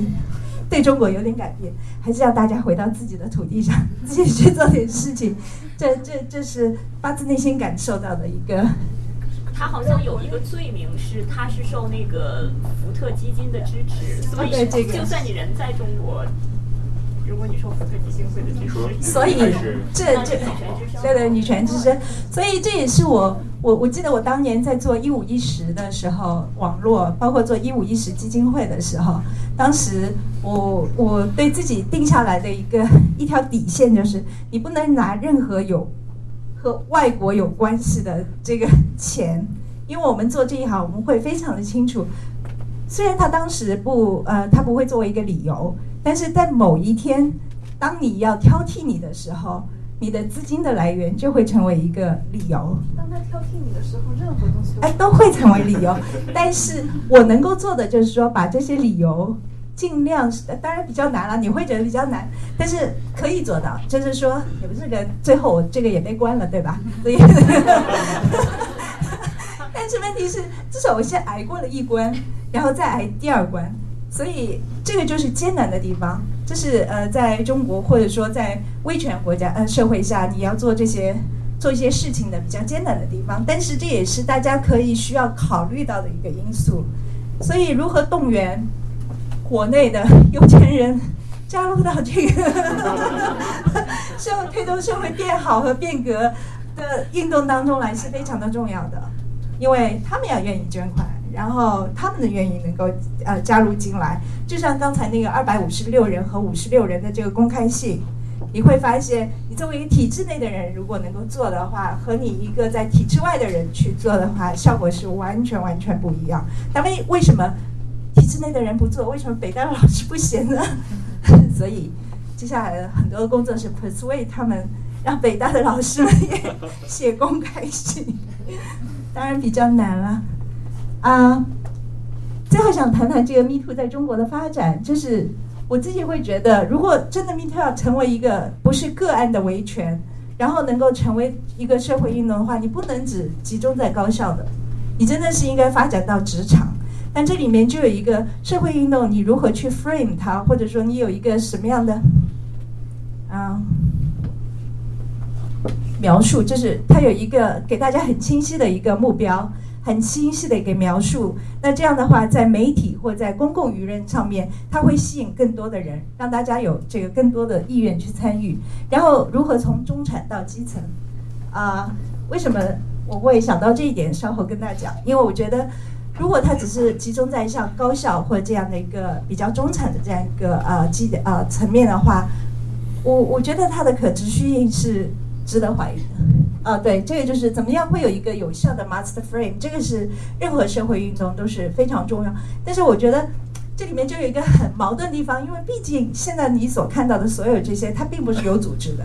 虽然它被批评为有组织，但其实它是没有组织的。在没有组织的时候，其实你是很难，大家又没有社会运动的经验，然后你是很难去要求大家说有一个统一的行动。那这个行动是对这个呃运动。收效最大，收益最大，因为在这个过程当中，往往会有很多的杂音，甚至有很多帮倒忙的事情会出现，这是没有办法，因为呃，这人的个呃自由意志和人的这个社会运动就是这个方面。那另外一点是，就像我刚刚讲的，商界怎么样能介入？因为从过去的很多的这个政策改变当中来看，在中国，其实商界很重要的，因为。中国目前是一个非常崇商的，有钱人就是成功标志的一个社会，啊，企业家就是成功的企业家就是这个社会的标志的这样一个社会。你怎么把他们动员进来？那这一点的话，对于推动很多的社会运动是非常的关键。啊，比方说，从中产到基层，为什么？从社会呃，从我们的社交媒体上来看的话，你会看到富士康女。女工的这些反性骚扰的这个呼吁，其实并没有人关注的。呃，我不知道是是因为大家觉得跟自己的这个社会地位或者说这个本身的这个利益关切比较的遥远。但其实，如果你没有这种共情的力量，然后能够拓展到这些基层或者说其他的呃这个范畴的话，你要把它拓展成为一个社会运动，几乎是不可能的。所以这一点，当然要做女，比方说基层的话，在中国也是一个非常艰难的一个事情。因为最近我北大的一个学生给我发私信说，让我转一篇他们采访校工的。呃，五一劳动节的时候采访校工的报道，因为北大的很多的校工是遭到不公平的待遇待遇的，但是当我要转的时候，他已经被删掉了。然后啊，这两天我看微信有看到说，这些去采访校工的学生是被约谈的，而接受采访的校工也是被约谈的，要求他们不要跟学生有太多的接触。啊，从这一点你会看到，其实我会看到另外一点是，工人阶级是很有力量的。就是说，你把这些基层的这些他们的权利意识和他们的行为意识，如果激发出来的话，这是比较比比比自由派知识分子要更有更有力量的、更有力量的一股动力。啊，大家可以看到，这个就是，其实，在一三年的时候，媒体已经是采访过富士康。也已经是提出了这样一个性骚扰的这样一个议题，但是根本没有其他的媒体呼应，在公共舆论上它根本产生不了。当然，你也可以说，在经历了高校之后，你会看到它会再次的被啊媒体关注。那这就说要有耐心。在中国的话，很多的话题它是在重复又重复，重复又重复，然后让大家稍微的再把它慢慢的观念在一点一点的改变。可能就时间需要长一些，但这这这是个现实。但是大家要有这样的一个耐心，尤其是啊做媒体的话，很多时候，比方说写时评，或者说做媒体啊挑选选题，我有的时候会想，当然我现在不是啊，但有的时候写视频就会觉得这个话题已经讲了无数年了，呃，为什么还要再谈这些 A、B、C 的这些话题？但是中国有一个现状。有的时候有一些话题，你可能真的要不停不停的提，然后可能有一天它突然它会出现一些变化。嗯，举两个例子，我自己有参与，一个是 PM 二点五，PM 二点五的这个呃信息的政府信息的呃公开的话，其中很重要一点是有明星，然后有大 V，包括这个潘石屹，对吧？他们在微博上有公布呃美国大使馆的记录，那在美国大使馆的记录披露之后微博上公布之后，有一些媒体跟进，包括本台呃前前雇主前雇主凤凰。啊，后来我有遇到温家宝，然后他有跟我讲说私下讲，他就说嗯看了你们的报道，然后我就马上就开会了，我院开会，然后呢我们我就要求下面啊多长三个月之内你们要把这个。二点五的 PM 二点五的呃信息要公布出来，也就是说，中国的这个推动社会改变的路线和西方或开放型的社会还是有一点不一样的，因为公共舆论在里面所产生的作用相对会比较少一点，呃，很多时候可能就有点势力了，但是这是个事实，就是说你的声音能不能有效的达到那个政策决策者那里。但是这里面人为的因素就非常的多，呃，但是这也不是健康的现象，但是这又是一个客观现实。所以在过去的你会看到有一些社会变革的出现的话，或者一些政策变化的出现的话，真的人为的因素还真的是蛮大的。也就是说，你需要去寻找到一个声音，这个声音是可以直达到这个决策者的。上达天庭。嗯，就像那个蓝教鸣冤那样。你要 你要找到那个轿子，然后这个声音要被 对方听到。当然，这不这不是很健康，但是它是一个现实，很很无奈。还有一点是你用一个什么样的叙述方式？呃，梁建章，我记得也是凤凰和呃他来找我说，他很对这个呃计划生育、一胎政策，他很想去改变这些。那后来，我们有做很多的凤凰也好，包括财新、财经、财新等等这些国内的主流媒体啊，大家都有做很多的报道，包括他有写专栏，包括其他。但是你会发现，呃，从我的角度来说，作为一个报道者来说，我觉得计划生育是一个人权问题。但是到最后你会发现，更有效的去游说到政府改变政策，是把它设定为一个经济议题。也就是说，告诉政府说，人不够了，你再不你再不多生的话，这个就不可能可持续发展了。啊，现在的二胎呢，不是也是会变成一个人权问题啊？对啊，会啊，这就是我经常跟他说，你看，你你你觉得你已经改变了政策了，但是它会有后续的问题，因为在中国的这样的一个环境之下，你你你要逼着那个还是计划生育，对吧？呃，就怕那个月经警察会出现，对吧？然后那个，但是但是问题是，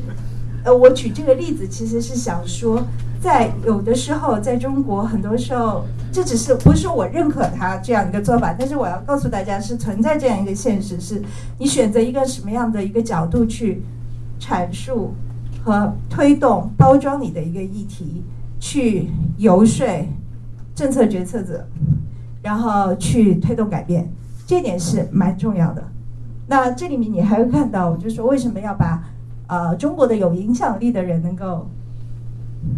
呃，作为持份者一起来，一起来推动很多的改变，就是因为确实他们就是有影响力。那有影响力的人，可能不同的时阶段、不同的时间阶段，在不同的改变，可能以前是大 V，后来又是啊商人，或者在某一个阶段，他又会变成知识分子或者什么样，我不知道他会。不停的改变，但是当你在推动一个社会运动的或时候，在制定你的这样一些啊目标的时候，要认清现在什么样的一些人，你可以去把它 engage 进来，这点是非常非常重要的。嗯，跟官方的合作，我觉得也是有必要的，尤其是在做体制内的力量，就是我们讲的体制内的力量。这个是反家暴的广告，我记得在零呃一三年、一四年的时候。我们做反家暴的很多的报道，包括呃做一些政策倡导的时候，妇联其实在里面是起了一个蛮重要的作用。那你会发现，妇联因为他自己本身的这样一个机构的性质的话，他有很多的事情他做不到，他想不到，因为他一个官僚官方机构，其实他也在寻找一个可以让他去推动的一些民间的力量。那在这个时候，如果你能够有效的结合在一起的话，那。还是啊，比你单打独斗，尤其是在中国这地方，比你单打独斗还是会有一些帮助。所以我自己，当然我不知道现在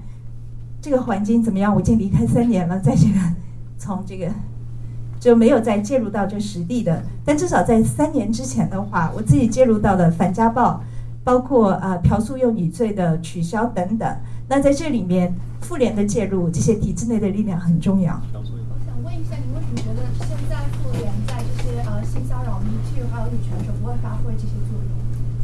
你说之前？呃，现在。现在的话，我觉得，我倒并不觉得他们不会发挥这些作用，而是我觉得他们现在是跟这些想要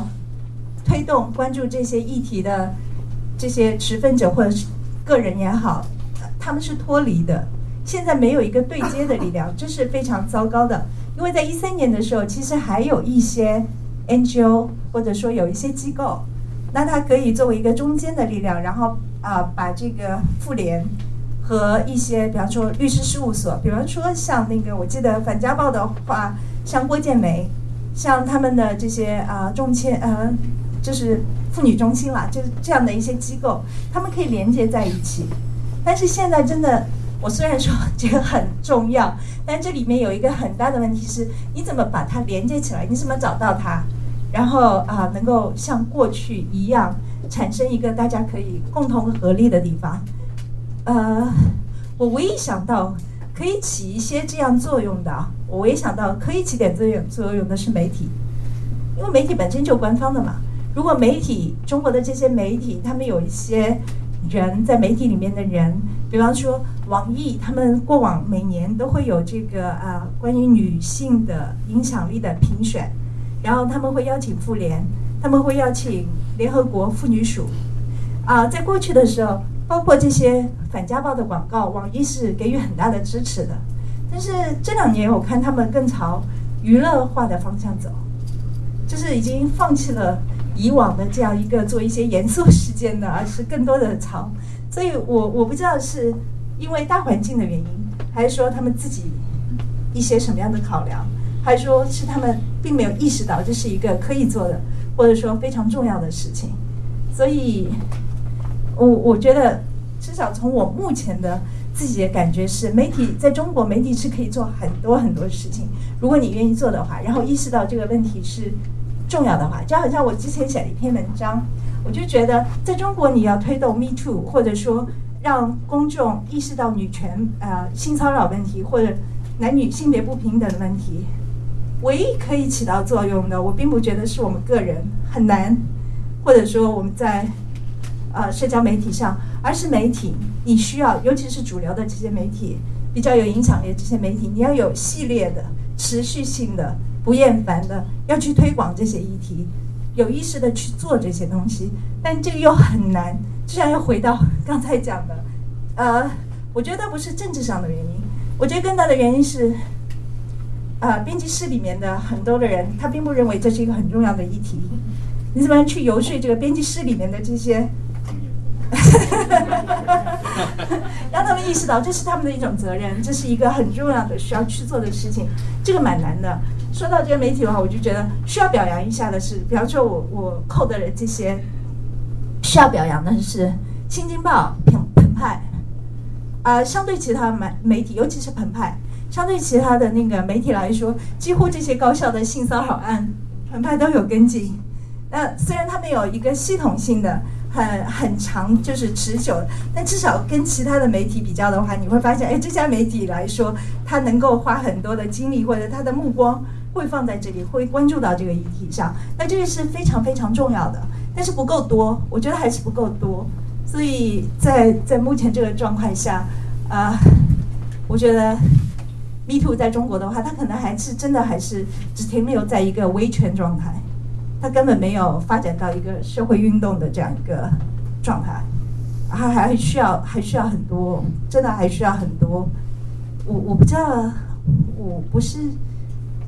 我不是不乐观，但是我觉得其实是有很多的事情是可以做，但是现在没有做。啊，可以做的第一步是影响媒体。可能让这些主流媒体不要放弃对这些议题的关注度，能够持续的从不同的角度，比方说北大你不能报道了，但是你还有从其他的角度可以继续的去关注这些议题，这些是可以做的。啊，吕超老师你好，啊，刚刚你提到就是整个 presentation 有提到，主要都是主流媒体，就是这种啊有编辑部、有编辑室啊记者。这样的可以说是传统媒体啊。那现在我觉得，现在大家在国内大部分啊，consume 新闻的方式是通过手机，而且很多时候是通过啊一些大 V 公众号，一些有舆论影响力的非媒体编制内的人啊。那包括刚刚三个事件，我觉得从一四年到一八年啊，这种。微信公众号的影响力越来越大，在过去的这几年越来越大。那不知道你有没有研究过这些啊公众微信号啊，或者是呃公微信公众号，或者是啊微博上面的那种啊所谓的 KOL，他们在这些议题上面有有什么影响推动，或者啊，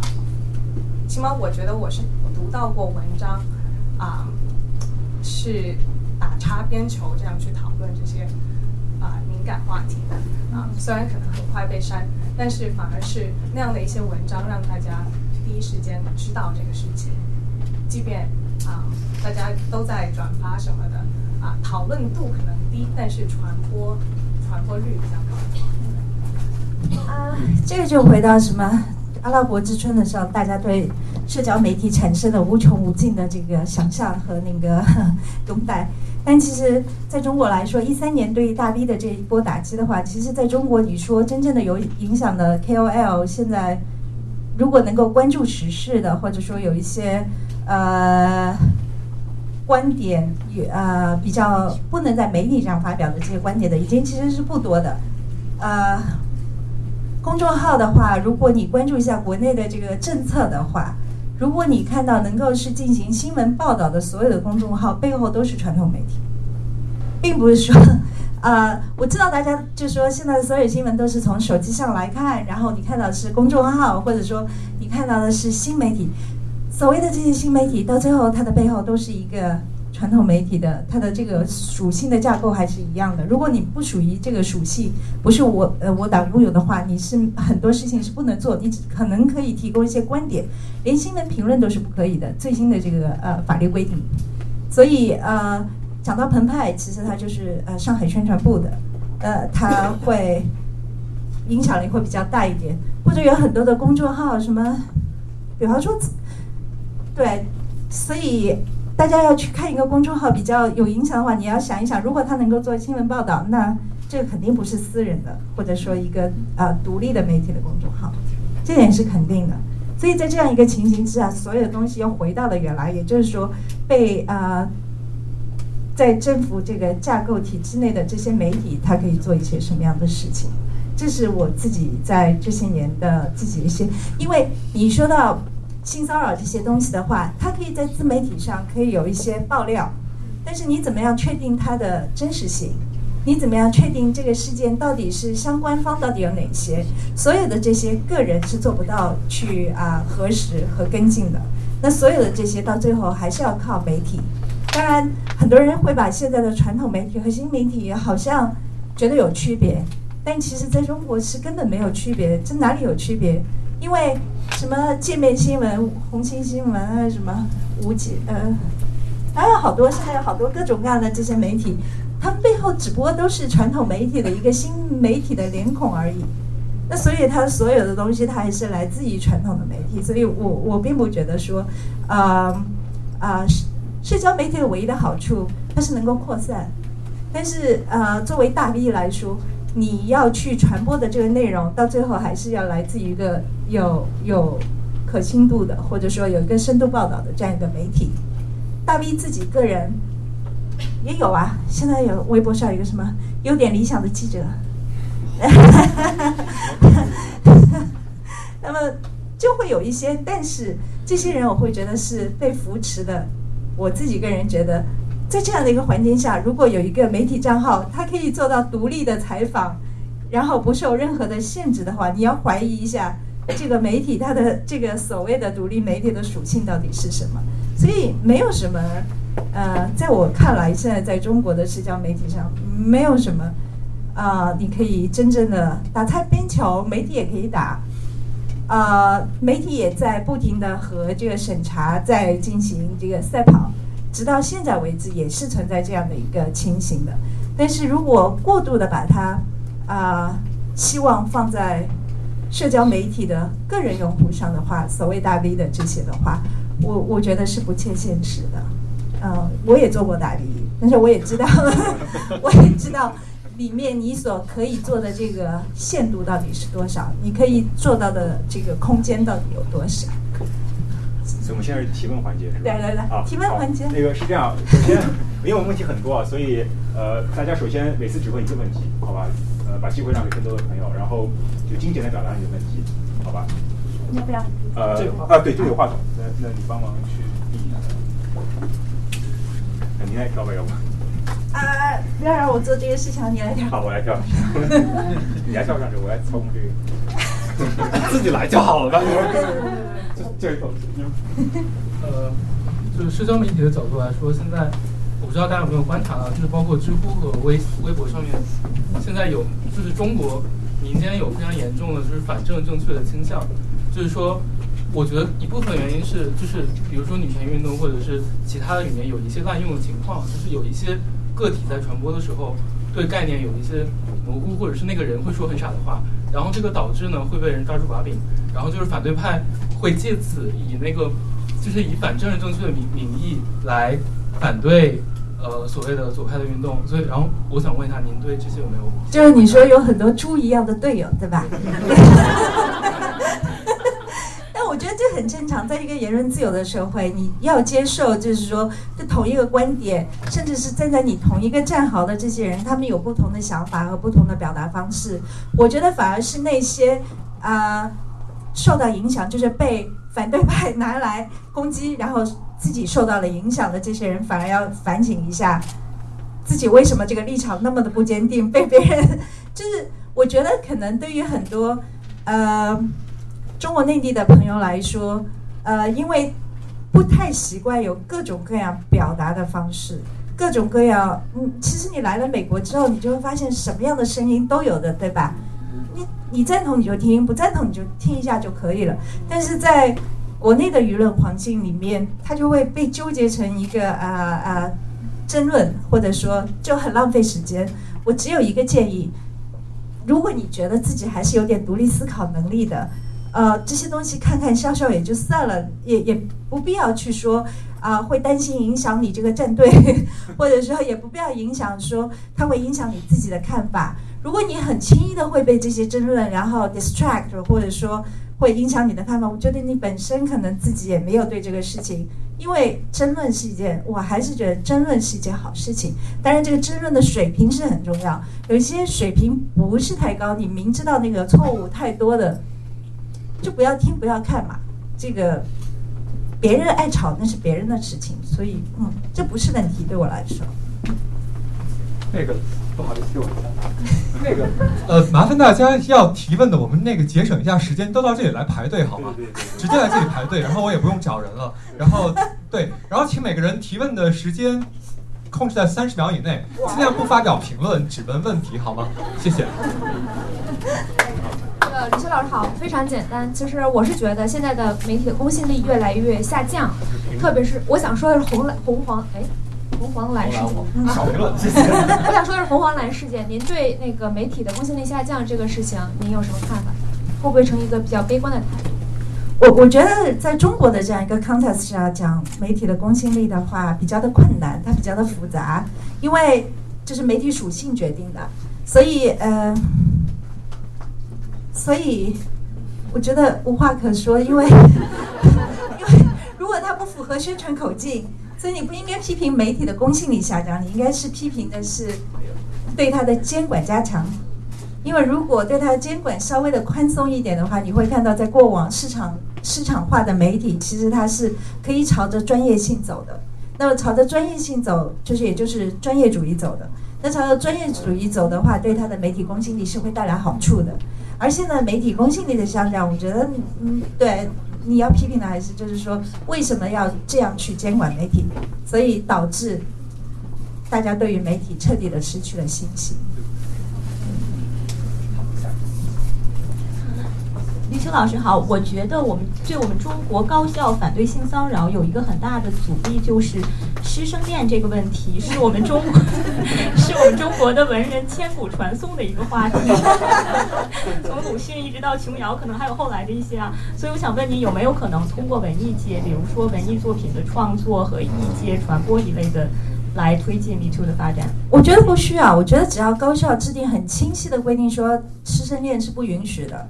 就 OK 了，因为我觉得现在中国的很多的东西，比方说高校的是，大家没有一个明显的边界，那你只要把这个边界列明，如果你们是真爱，你就等到对对方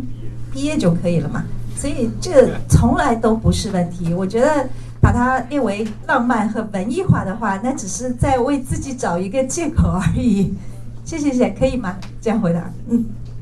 李老师好，我嗯一一年在浸会听了你一个学期的课，嗯对，当时我就是交换生，然后我就是蹭课蹭听的，然后当时你一直呃当时你正在讲那一直是在做家暴方面的报道，然后当时有一节课你最后的一段感慨，后来对我影响非常深，成为了我人生观的一部分，然后当时对当时你说。呃，虽然说这个媒体有着这么多这么多的问题，有着这么多这么多的限制，然后呃，但是呃，你依然很会很高兴的看到这个呃情况在一点一点的变好，人们在一点点努力，有更多人听到这样的声音，然后呃，这么七年，七年，七七年过去以后，你还。七年过去以后，你还这么觉得吗？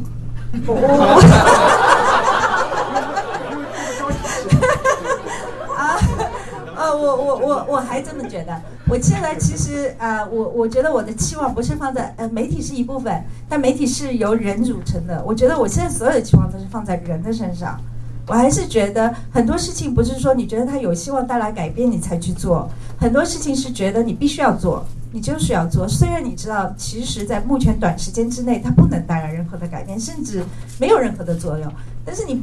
就是应该要做的。那这一点就是在我们当前的环境之下，在那么越来越紧呃紧迫就是空间越来越紧的情况之下，我觉得是需要坚持的一点。那需要坚持的是靠个人。然后有一些个体在这样的大环境下存在于媒体的话，他至少还能做到一些事情。包括我们在生活，在我们作为一个公民，在社会里面，你不一定在媒体，你可能在，就像北大的学生或北大的老师，呃，或大学的老师，大家都做一点点的话，那那即使改变不了什么，但你去做了，这就 OK 了。谢谢。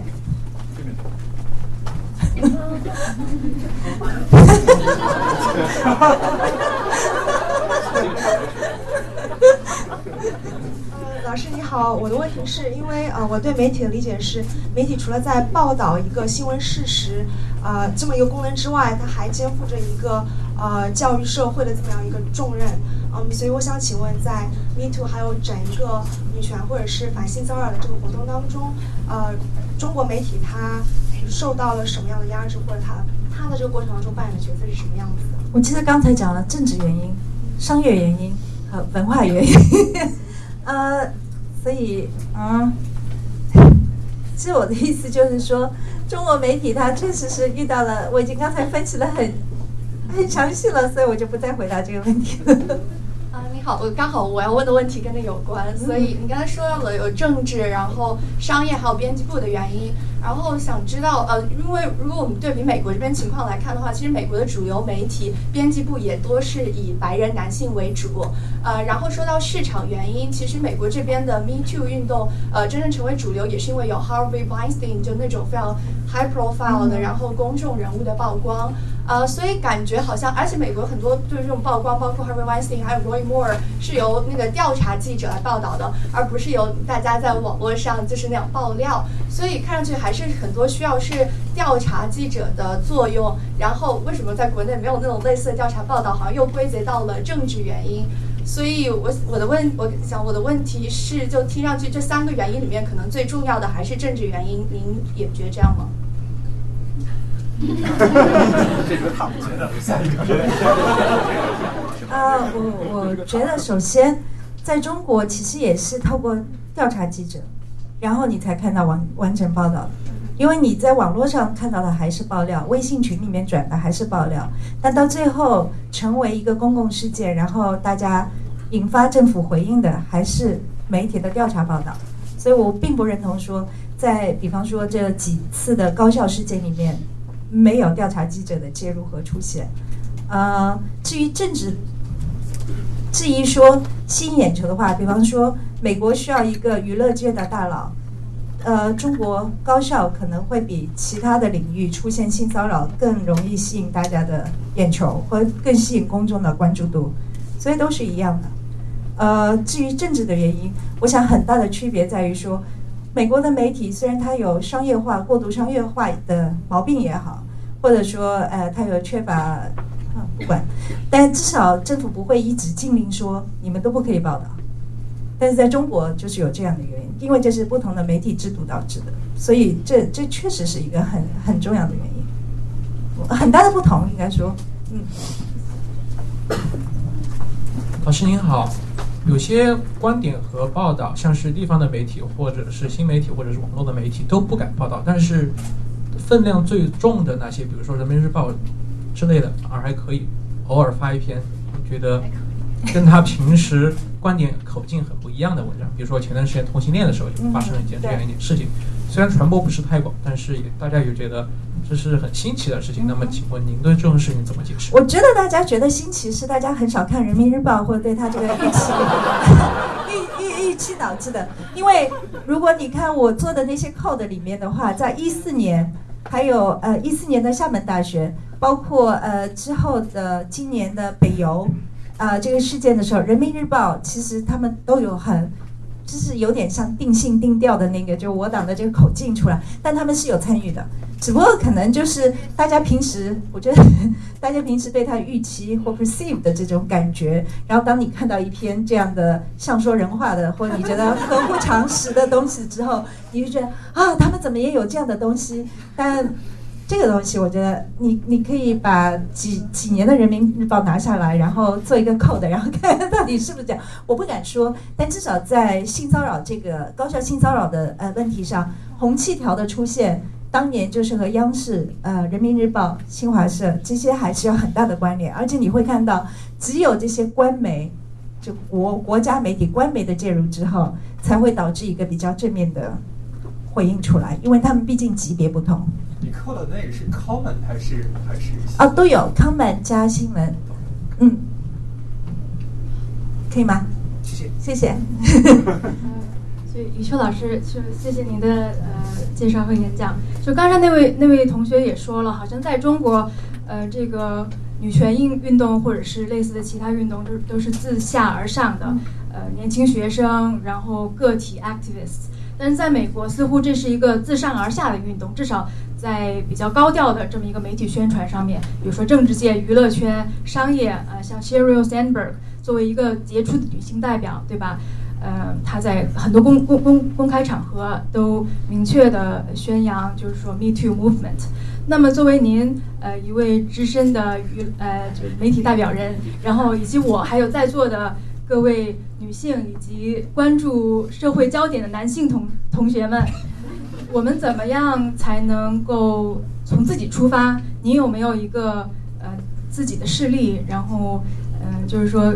呃，让让大家让大就是说鼓鼓励大家能够从自己出发。与其每天关注公众号，能不能自己做一点微小的呃事情，然后出一点微微薄的之力，然后可以推动整整个运动？比方说，呃，举个例子，比方说，呃，这几次高校有至少有两次高校的事件是这些师兄师姐们在，呃，然后呃爆料出来，对吧？啊，为自己的这个师妹呃讨公道，或者为师弟，当然这次没涉及到师弟，当然也有可能未来，啊，性骚扰的事情男女都是一样的，只不过男生背负的这个压力更大，不讲出来而已。呃，赵晨的啊，我。啊，你可以看到每个人可以做的事情是不一样的，有一些是可以为你的这不敢呃处于弱势的这些你的朋友或你的呃同学为他们出声，这是一种；另外一种，比方说我自己会觉得我的可能呃粉丝多一些，那我就多转一些这样的呃话题，那让更多的人可以或者写专栏的时候多写一些，可以，这是我能做到的。那你刚才讲到商界人士的话，其实也有很多中国也有一些商界的人士，他们也在做这样的事情。但是呢，这个东西就是说又回到媒体了。如果媒体觉得他们的这些啊表态或他们的这些演讲的话并不重要的话，他很难达到更多的这个受众。所以这就是为什么我一直觉得在中国的话，因为。毕竟就是这个唯一的这个传播能量最大的还是这些媒体，所以如果他们能够多做一些的话，那对这个整个的这个是呃环境和这个会带来很大的改变。嗯谢谢。哎，老师你，老师您好，就是我想问一下，您刚才说了，就是很多是对国内的媒体很悲观，他们确实处于一下非常高压的状态。那您对西方这个媒体也是被资本控制，然后各种倾向性也非常明显，然后有时候甚至可以说极端，就是他是什么倾向？您对这个怎么看？他们都是互相，我们作为一个听众很难得到一个比较客观的观点。您对中西方这种被不同东西控制这个怎么看？西方的啊，这个回到我的这个媒体 theory，嗯，就是其实哎，要跟大家讲。就一个最传统的一个理论，就四种的新闻媒体的理论。那可能美国是非常典型的这个 libertarian，就是说，呃，完全是是由资本来控制媒体。这样的话，但是我自己个人会觉得说，资本控制媒体的话，至少比政府控制媒体有一个好处的是，资本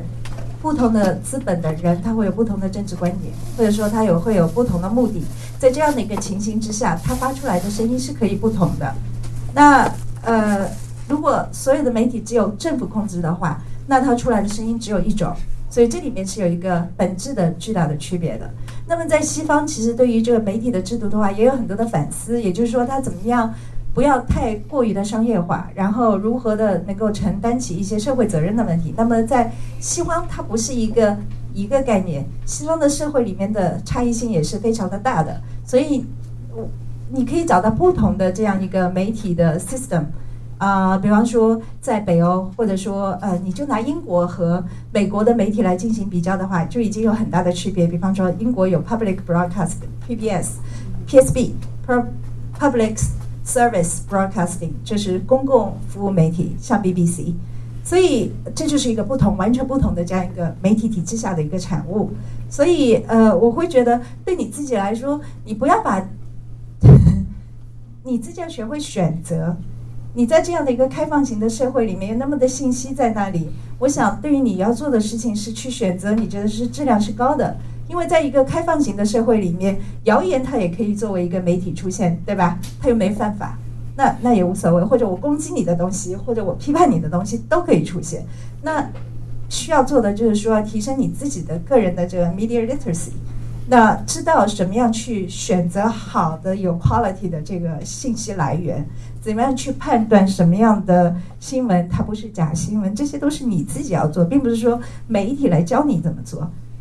这这这个这个你是一个成年人，所以 不好意思，这谢谢。吕旭老师您好啊，非常感谢您今天的分享。那这个问题是说，您对 Me Too 运动在中国一年以后的发展，是否可以给我们一个 best case 和 worst case scenario 的一个预测？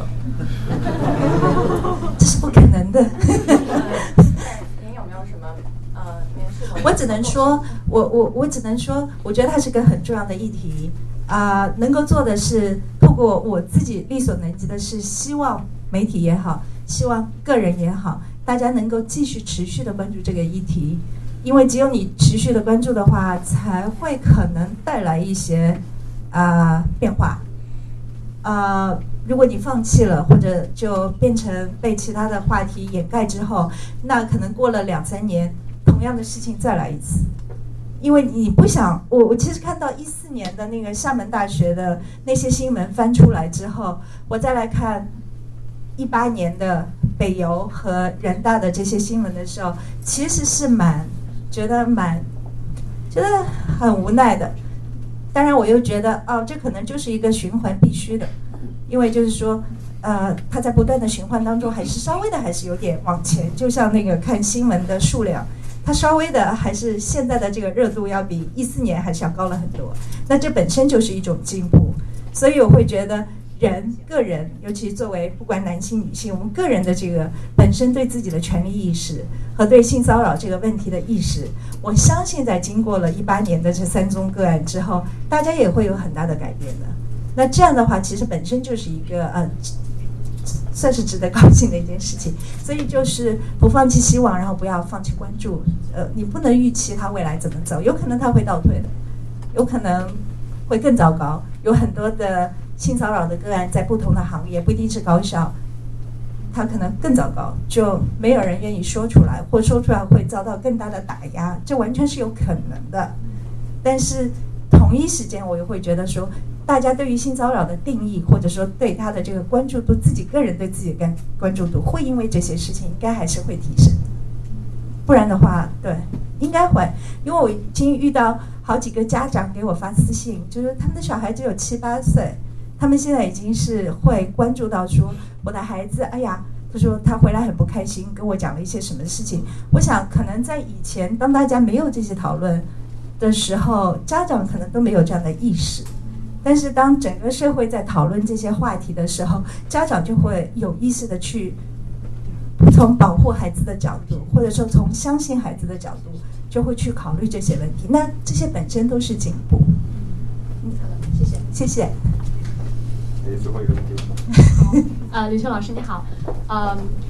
那个我的问题是，我想知道您将来去浸会大学执教的时候，您会教什么样的课？您的课程里，因为十年前我在浸会读过 master，对，也是也是 communication school 的。呃，我我的问题是因为我觉得互联网现在这个时代，人们消费新闻其实是分层的。就是朋友圈是个封闭的圈子，我看到的是我周围的朋友。比如说我在互联网公司工作，那我看到的经常都是科技新闻，那我可能很少会有法律圈或者医疗医生圈子的东西。所以这个东西也会变成了一个 echo chamber，变成了一个回响室。我只愿意相信我相信的，我只愿意接受我接受的。我的圈子会越来越封闭。那然后越来越多的互联网公司，比如说像今日头条这样子，它通过宣称自己有 AI 的形式，它会推送你想看到的东西。这样会引导你真的就只去关注你关注的东西，而不像以前纸媒时代，我一版报纸我什么都能看到，对吗？我选择新闻的这个方式可能不像现在这么的被科技引导。那我想问，您您去教授呃浸会大学学生，会不会有这种就像您刚才讲的 media literacy，就是作为一个公民，即将呃呃走向工作社会岗位的新闻学院的学生，在面对这样分层的。泛滥的新闻时代，我要去怎么选择？我呃，怎么选择去消费他们？然后呃，也不算消费吧，就是怎么样去接受，然后 build 我自己的 knowledge 去鉴别所谓的 fake news。其实这就是 critical thinking 的一部分吧。据我所知，金会其实本科早就开了这些课了。又不是说有了网络之后你才需要有这样的技能，在没有网络的时候，你就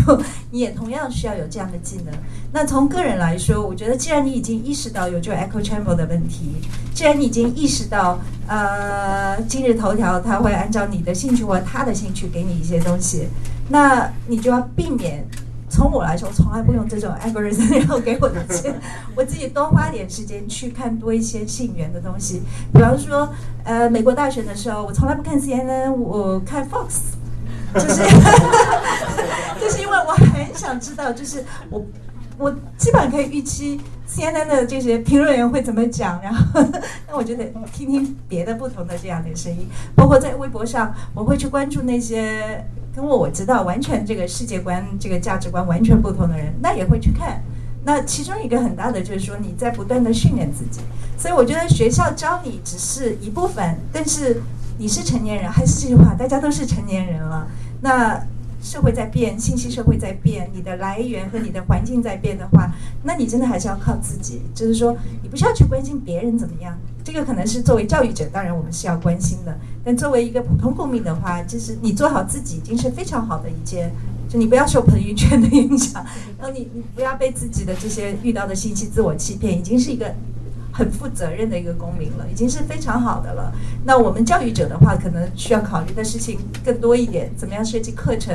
怎么样去适应现在的那个不同的变化。比方说，以前是 media literacy，可能现在是 digital media literacy，会加一些东西，只不过这些区别而已。所以，嗯。谢谢，我也不知道我教什么课，问题是。对，打破 echo chamber 还可以多来纽约文化沙龙这样的活动，跨学科交流平台就是这样打造。那个那个，今天我们就先到这里，大家掌声感谢刘秋老师。谢谢谢谢。那个沙龙的创始人赵志强会给刘秋老师送一个纪念的马克杯。然后那个打一个小广告，我们接下来一期会是一个非常不一样的话题，赵志成会主讲。区块链幺零幺，所以，我我觉得大家都来我们这个活动，确实也是能接触不同的东西，不会原在原来的一个圈子里。好，欢迎大家呃订阅我们的邮件邮件列表，就是在我们 NY 沙龙的网站上订阅我们邮件列表，因为有些活动我们是不方便，因为众所周知的原因，我们是不方便在微博、微信上宣传的。那些活动往往是非常精彩的，大家订阅我们邮件，然后微博、微微信我们在微博内会。区块链我们会发的。好，那么今天先感谢这里，那谢谢谢谢大家来到现场，谢谢大家。